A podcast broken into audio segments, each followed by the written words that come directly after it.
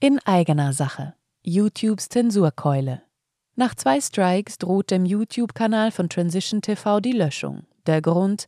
Behauptungen über die Covid-Injektionen widersprechen der übereinstimmenden Expertenmeinung lokaler Gesundheitsbehörden oder der WHO. Sie hören einen Podcast von Transition News. Der folgende Beitrag wurde am 25. März 2023 von der Redaktion veröffentlicht. Verwarnung, Strike, Löschung. So wird mit den Kanälen in den sozialen Medienverfahren die Fakten posten. Pardon, Fake News. Auch Transition News und Transition TV erfahren regelmäßig eine solche Behandlung. So wurde der Twitter-Kanal von Transition News gelöscht, woraufhin wir einen zweiten Kanal erstellen mussten. Dasselbe ist mit dem YouTube-Kanal von Transition TV geschehen. Die jüngste Zensurkeule kommt auch von YouTube und betrifft wiederum Transition TV. Nachdem wir auf dem zweiten Kanal eine Woche lang nichts mehr hochladen oder posten durften, weil wir angeblich die Community-Richtlinien verletzt hatten, durften wir das letzten Dienstag wieder tun. Doch auch unsere nächste Sendung, TTV News Nummer 21, wurde sofort entfernt. Und nicht nur das, nun können wir den Kanal zwei Wochen lang nicht mehr nutzen. Den Unmut von YouTube hatten Berichte über die Pfizer-Files und über die Todesopfer der Covid-Maßnahmen ausgelöst.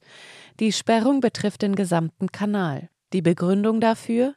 Medizinische Fehlinformationen. Behauptungen über Schutzimpfungen gegen Covid-19, die der übereinstimmenden Expertenmeinung lokaler Gesundheitsbehörden oder der Weltgesundheitsorganisation WHO widersprechen, sind auf YouTube nicht erlaubt. Explizit geht es also nicht um Wissenschaft und Fakten, wie YouTube klarstellt, sondern um Meinungen. YouTube teilt uns auch mit, dass die nächste Verwarnung die Entfernung des Kanals zur Folge haben wird. Wir haben deshalb Beschwerde eingelegt. Diese wird gegenwärtig noch bearbeitet, doch inzwischen fragt uns das Portal freundlicherweise, wusstest du, dass die meisten Creator nie eine zweite Verwarnung erhalten? Und YouTube empfiehlt, die Community-Richtlinien sind immer eine hilfreiche Quelle, wenn du beim Posten von Inhalten unsicher bist. Die allmächtigen Tech-Götter stehen also über dem Schöpfer, Creator, könnte man ironisch anmerken. Auch ist der Begriff Community-Richtlinien irreführend, denn er erweckt den Eindruck, dass diese Regeln von der Gemeinschaft beschlossen wurden. Dabei ist es der Internetkonzern, der diese von oben oktroyiert. Es handelt sich also nicht nur um Zensur, sondern um Erziehung. Denn einer der Effekte ist, dass man beginnt, sich selbst zu zensieren. Wenn man auf diesen Kanälen weiterhin präsent sein will, bleibt einem nichts anderes übrig. Diesbezüglich schreibt die Historikerin und Philosophin Vera Lengsfeld, Bußgelder haben keine Sühnefunktion wie Strafe, sondern vor allem einen Regelungs- und Erziehungscharakter im Sinne von mach das nicht noch einmal.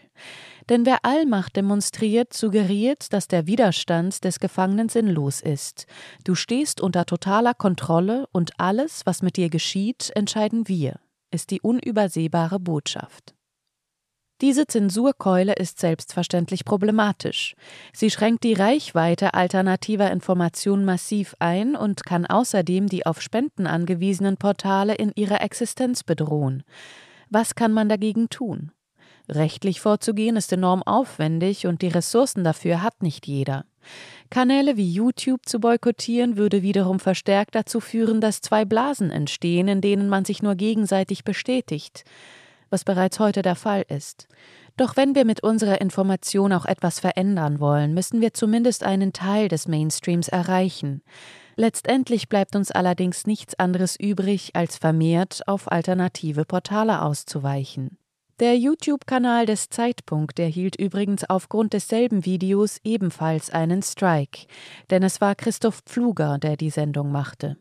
Das Ganze Orwellisch zu nennen, ist im Grunde ein Euphemismus, denn in mancher Hinsicht ist die Lage dystopischer als im Buch 1984.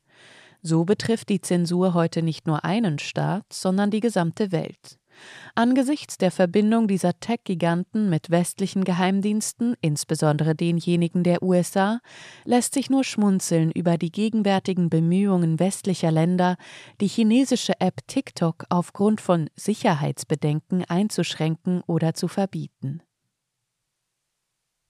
Sie hörten einen Podcast von Transition News. Mein Name ist Isabel Barth. Ich wünsche Ihnen einen schönen Tag. Bleiben Sie informiert und ich sage bis zum nächsten Mal. Dieser Podcast konnte nur entstehen, weil zahlreiche Leser und Leserinnen Transition News regelmäßig durch Spenden unterstützen. Wenn auch Sie uns unterstützen wollen, klicken Sie den entsprechenden Button auf unserer Website an. Vielen Dank.